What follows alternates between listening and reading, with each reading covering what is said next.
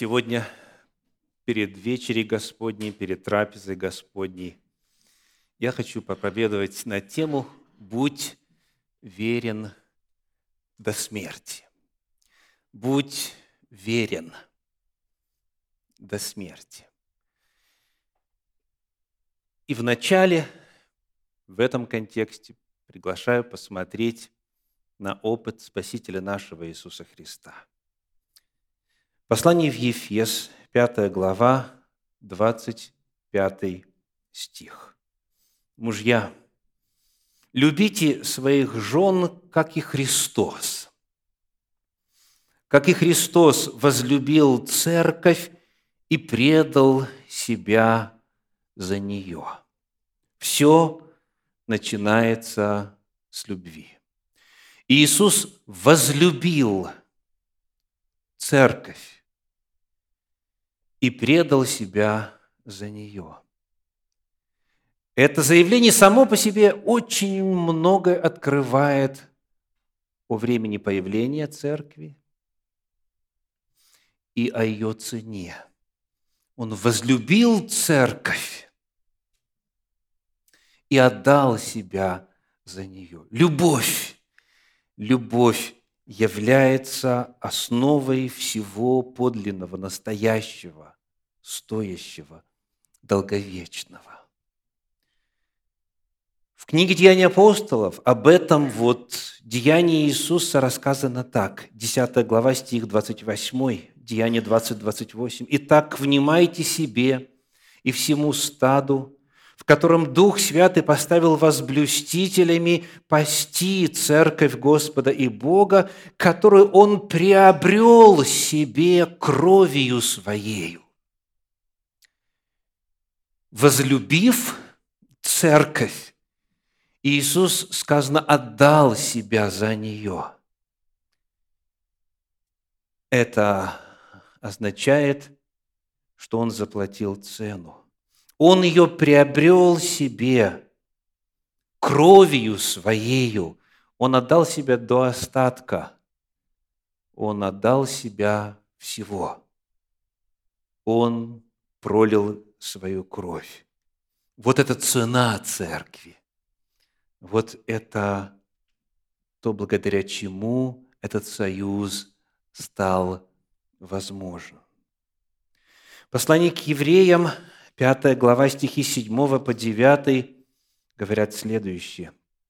«Он в дни плоти своей сильным воплем и со слезами принес молитвы и моления могущему спасти его от смерти, и услышан был за свое благоговение. Хотя он и сын, однако страданиями научился послушанию и, совершившись, сделался для всех послушных ему виновником спасения вечного. Еще один глубочайший по своей значимости и мысли отрывок о подвиге Иисуса. Давайте посмотрим снова на седьмой стих, на его начало. Фраза он в одни плоти своей очень много открывает нам о природе Иисуса. Что она подразумевает? Что были дни, когда Он был бесплотен. А потом пришло время, и Он стал плотью. Он в одни плоти своей, сказано, сильным воплем и со слезами принес молитвы и моления, могущему спасти его от смерти, и услышан был. По синодальному переводу можно понять так, что Иисус молился, чтобы Отец его избавил от смерти, то есть, чтобы ему не умирать. Так? Была такая молитва. И написано «услышан был», то есть, что произошло?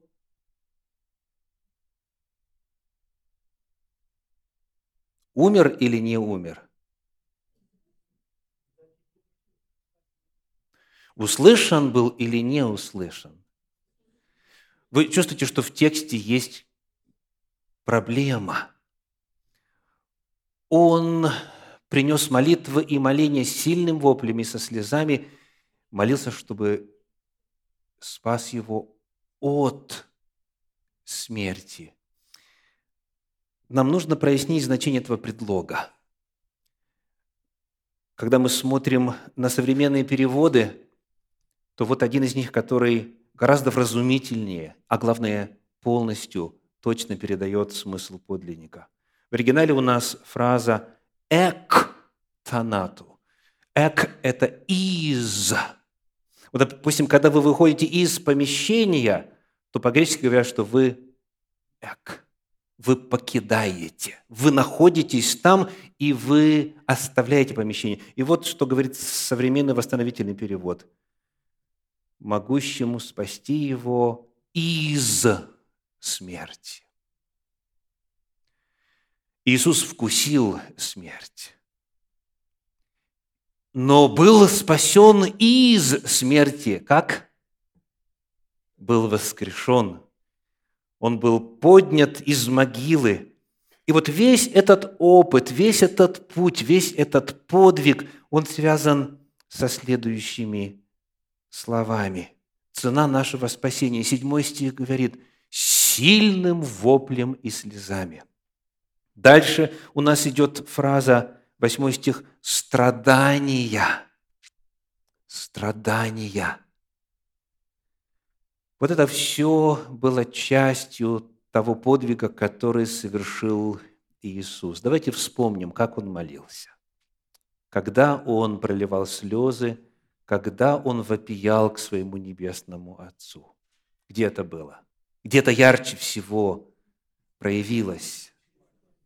Верно, в Гефсиманском саду. Евангелие от Луки, 22 глава, стихи с 39 по 44. Луки, 22 глава, стихи с 39 по 44. Написано, «И, выйдя, пошел по обыкновению на гору Елеонскую». Елеонская означает масличная, елей, масло. Mount of Olives, да, по-английски. Масличная гора. По обыкновению на гору Елеонскую, то есть там была роща оливковая. За ним последовали и ученики его – Придя же на место, сказал им, молитесь, чтобы не впасть в искушение. И сам отошел от них на вержении камня и, преклонив колено, молился, говоря, «Отче, о, если бы ты благоволил пронести чашу сию мимо меня, Впрочем, не моя воля, но твоя да будет. Явился же ему ангел с неба и укреплял его и, находясь в барении, прилежнее молился, и был пот его, как капли крови, падающие на землю. Вот это вот душевная агония, это внутреннее напряжение, оно проявилось в том, что начали лопаться капилляры, мельчайшие кровеносные сосуды, и вот пот его был смешан с кровью. Вот там вот, в Гефсиманском саду, принималось решение, будет ли Сын верен своей миссии. Будет ли Иисус Христос до конца последователен в своей любви? Там он находился в борении, и читая все евангельские повествования на эту тему, мы находим, что Иисус три раза вот так вот молился. Сказано, сказал то же самое слово трижды он молился. «Если возможно, Отче, если бы ты благоволил пронести чашу сию мимо меня». Но всякий раз вот это борение заканчивалось чем? Он оставался верным. Он произносил, он провозглашал, впрочем, не моя воля, но твоя да будет. Это решение – это верность, это любовь, они многого Иисусу стоили.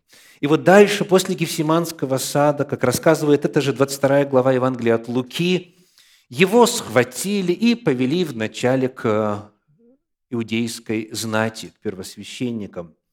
И вот читаем стихи с 63 по 65. Люди, державшие Иисуса, ругались над Ним и били Его. И, закрывшие Его, ударяли Его по лицу и спрашивали Его, «Прореки, кто ударил Тебя?» И много иных хулений произносили против Него. Поиздевавшись, оплевав, избив Его, повели к правителям. Пилату, потом к Ироду, потом снова к Пилату. И вот один из эпизодов прочитаем по Евангелию от Матфея, 27 глава, стихи с 24 по 30. Матфея, 27 глава, с 24 по 30.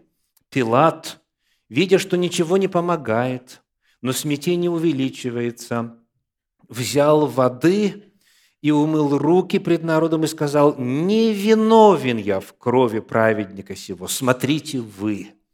И, отвечая, весь народ сказал, «Кровь его на нас и на детях наших». Тогда отпустил им Вараву, а Иисуса, бив, предал на распятие. Тогда воины правителя, взяв Иисуса в приторию, собрали на него весь полк и, раздев его, надели на него багряницу. И, сплетя венец из терна, возложили ему на голову и дали ему в правую руку трость, и, становясь пред ним на колени, насмехались над ним, говоря, «Радуйся, царь иудейский!» и плевали на него, и, взяв трость, били его по голове. И когда насмеялись над ним, сняли с него багряницу – и одели его в одежды его, и повели его на распятие. Иисус Христос был верен до смерти.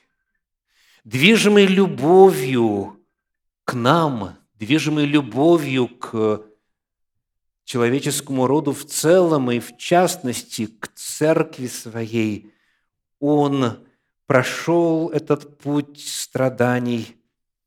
И вот все это охарактеризовано в Священном Писании такими словами. Послание к евреям, 3 глава, первые два стиха. Итак, братья святые, участники в небесном звании, уразумейте посланника и первосвященника исповедания нашего Иисуса Христа, который верен – поставившему его, как и Моисей, во всем доме его. Иисус был верен. И вот это стало основой, которая помогла Иисусу осуществить этот подвиг. В послании филиппийцам во второй главе стихах 6 по 8 этот опыт Иисуса описан так.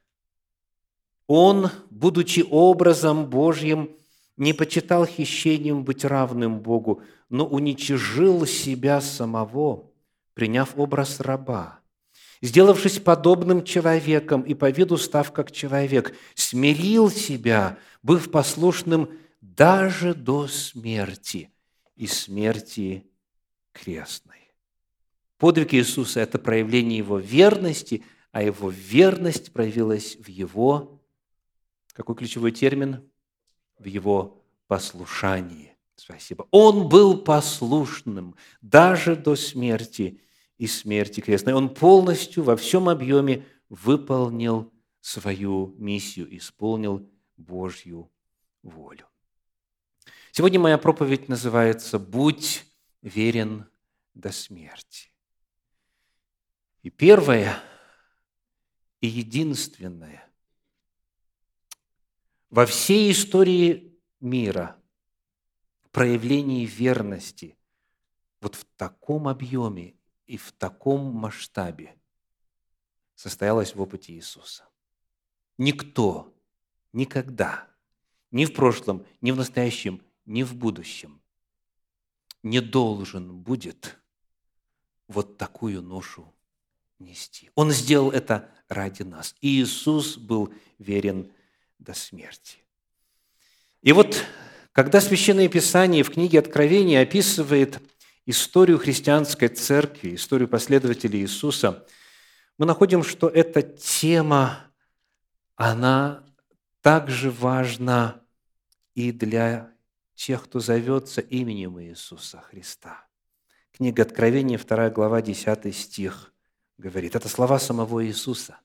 Он посылает весть семи церквам, и в частности говорит, «Не бойся ничего, что тебе надобно будет претерпеть. Вот дьявол будет ввергать из среды вас в темницу, чтобы искусить вас, и будете иметь скорбь дней десять. Будь верен до смерти, и дам тебе венец жизни». Иисус, по сути, призывает своих последователей оказать то же самое, что проявил Он. «Будь верен, будь верен до смерти». Никому из нас не нужно будет умирать за других или страдать за других. Ну, вот что касается наших личных взаимоотношений с Богом. Кому-то из нас придется продемонстрировать свою верность Иисусу высшим, наивысшим способом – смертью. Будь верен до смерти. В чем может проявляться верность, согласно этому тексту? Во-первых, тебе надо будет претерпеть. Не бойся ничего, что тебе надо будет претерпеть. Вы будете искушаемы дьяволом. Вы будете иметь что? Скорбь. Вас могут посадить в темницу, и в конечном итоге кому-то из вас придется умереть за Слово Божье, за свою верность Господу. Будь верен до смерти, и дам тебе венец жизни. Рядышком вести следующей церкви, во второй главе книги Откровения, в 13 стихе написано, «Знаю твои дела, и что ты живешь там, где престол сатаны, и что содержишь имя мое, и не отрекся от веры моей, даже в те дни, в которые у вас, как, где живет сатана, умершлен верный свидетель мой Антипа». История христианства с самого начала – это история мучений. Это история гонений. Это история мученических смертей. «Будь верен до смерти» – это призыв, а следующий стих, который мы прочитали, 13 рассказывает о факте. «Ради меня умершлен, ради веры в меня умершлен верный мой свидетель, говорит Иисус Христос. Но ты остался верным даже тогда и в те дни, когда это происходило. Христиане первых веков подвергались преследованиям с некоторыми паузами, с разной мерой интенсивности, но по большому счету всегда. В известной книге Евсевия Кисарийского, которая называется «Церковная история», это один из важнейших документов который дает нам сведения о первых трех веках существования христианства. Главная тема, дорогие, вот тема, которая постоянно повторяется во всевозможных исторических описаниях этой книги, это тема страданий и мученичества за имя Христа. Вот как Евсевий начинает свою книгу. «Я поставил себе задачи описать следующие события». Он называет первое и второе, и дальше говорит – когда и каким образом язычники подняли войну против Слова Божия, какую великую борьбу в свое время вели за него мученики за Слово Божие, претерпевшие пытки и пролившие свою кровь. Чуть дальше он начинает описывать из множества, это десятки, десятки, десятки описаний, я процитирую два абзаца. В то время многие места охватило такое гонение на нас, что Плиний Секунд – из наместников самый знаменитый, встревоженный большим числом мучеников, написал императору, речь идет об императоре Трояне, о большом числе людей, гибнущих за веру. И тут же сообщил, что не смог уличить их в нечестии и в чем-либо противозаконном. Встав на заре, они воспевают Христа как Бога, запрещают прелюбодействовать, убивать и совершать другие подобные проступки. Поступают они по, во всем по законам. То есть были времена, когда мучеников было столь много, что римские власти заботились и беспокоились об обнищании, об обезлюживании населения и местности, и провинции. И тогда в ответ император Троян написал «прекратить преследование и специально не искать, но если сами будут себя обнаруживать христиане, тогда разбираться и применять к ним нормы римского правосудия. Еще один абзац. Непосредственно за этим и до рассказа о Поликарпе они повествуют об остальных мучениках и описывают их стойкость в страданиях. Толпа, стоявшая кругом, была поражена, глядя, как тела то рассекают бичами до артерий и жил, так что видны в самых тонниках тела внутренности, то укладывают на колючие морские раковины и острые лезвия. После всяческих мучений и пыток их, наконец, бросили на съедение зверям. Эту книгу очень трудно читать, потому что там описано много всевозможных мучений, которые христиане претерпели за свою веру, оставаясь верными Иисусу, который был верен до смерти. Вот представьте, как вы лично бы, попытайтесь представить, как вы лично бы реагировали, если бы вам предложили выбор. Либо отрекаешься от Господа, от Его воли, от Его Слова, либо начинаются мучения, начинаются пытки.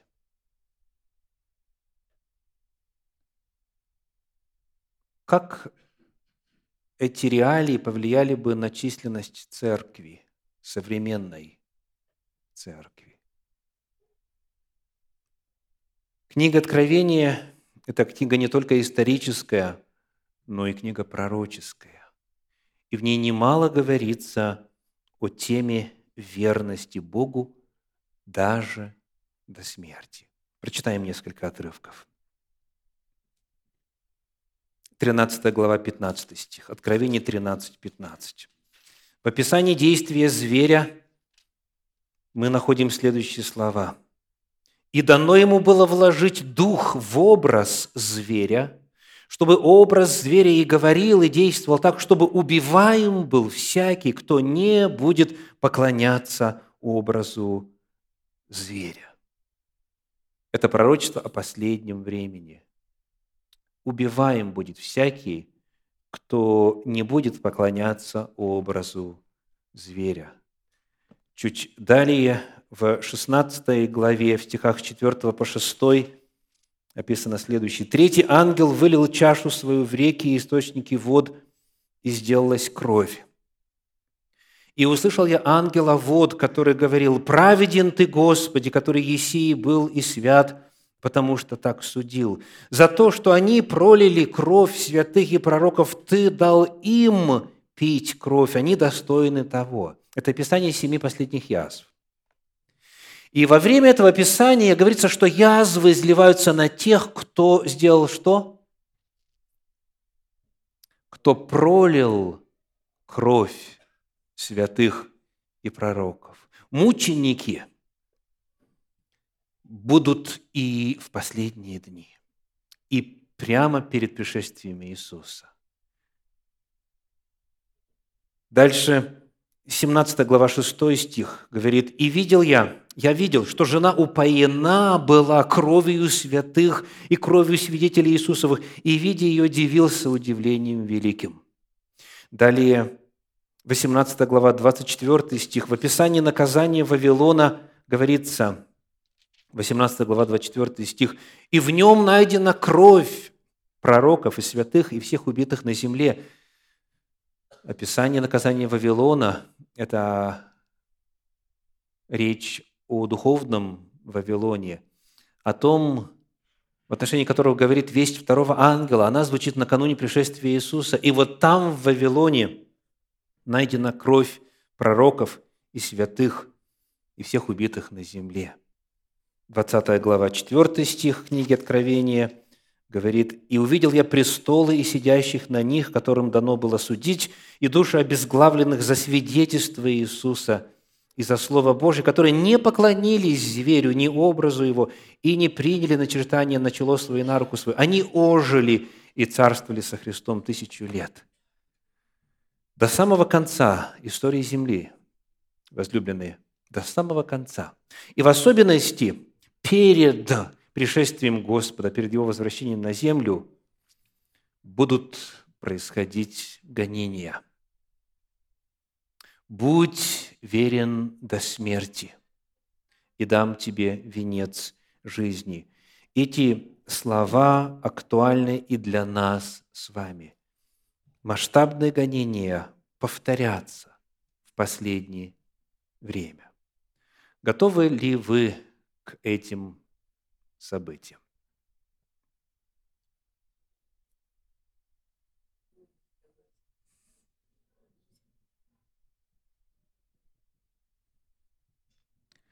На этот вопрос можно ответить уже сейчас и очень легко –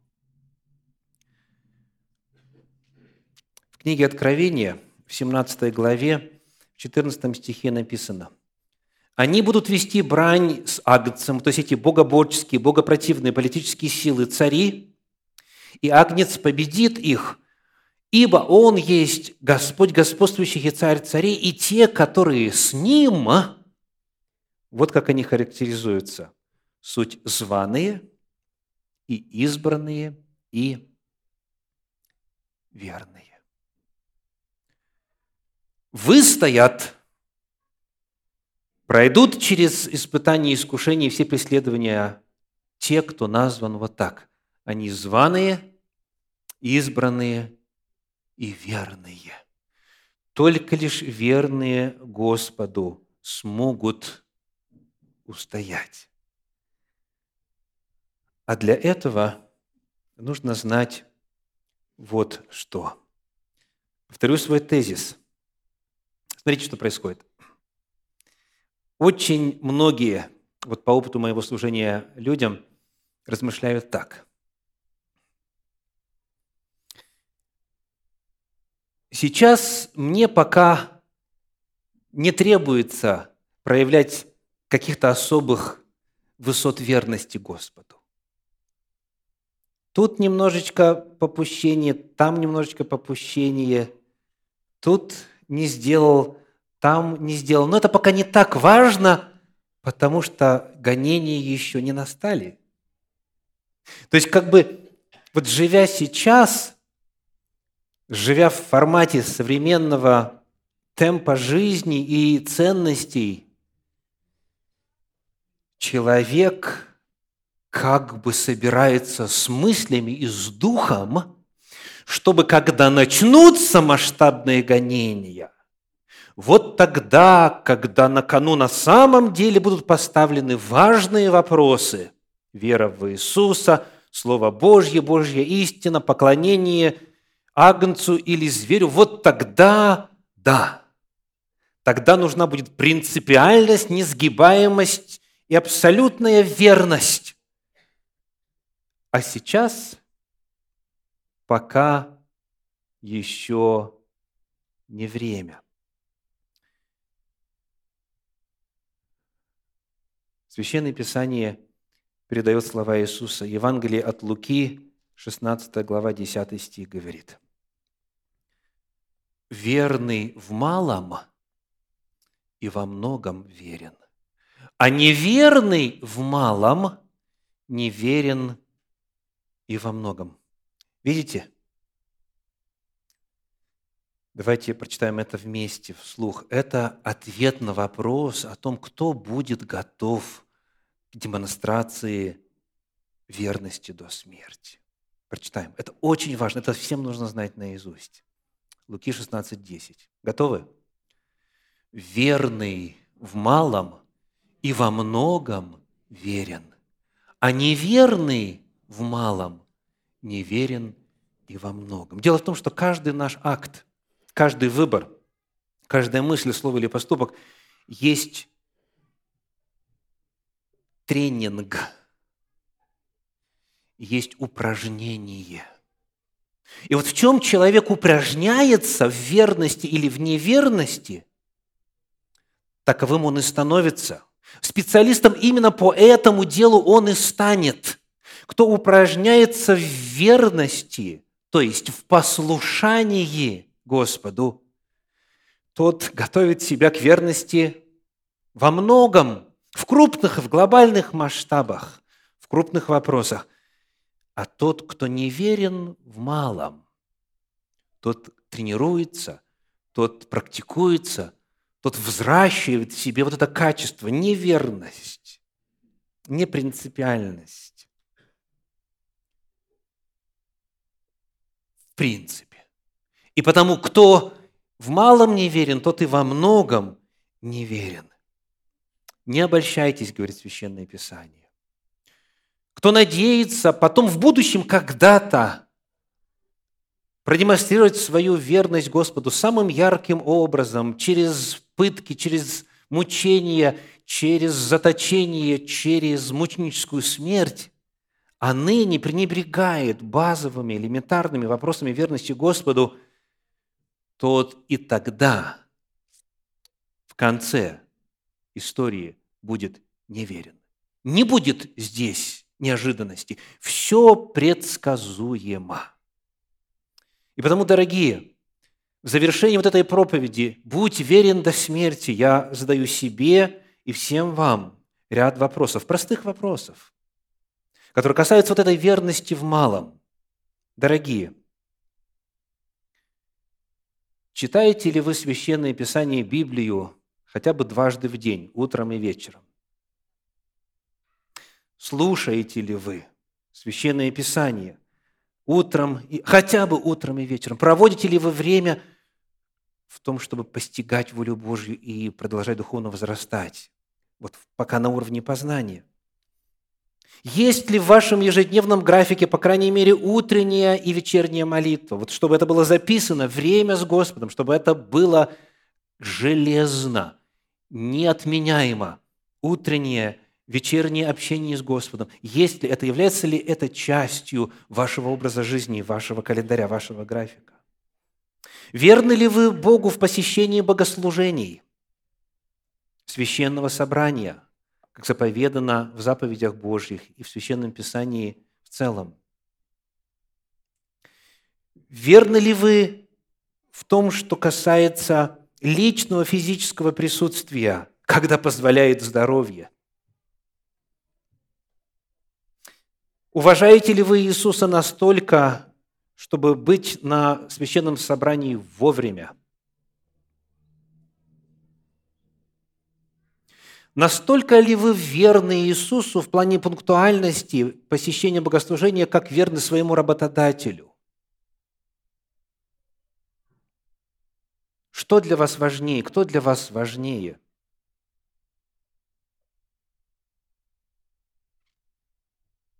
Верны ли вы Богу в вопросах финансов?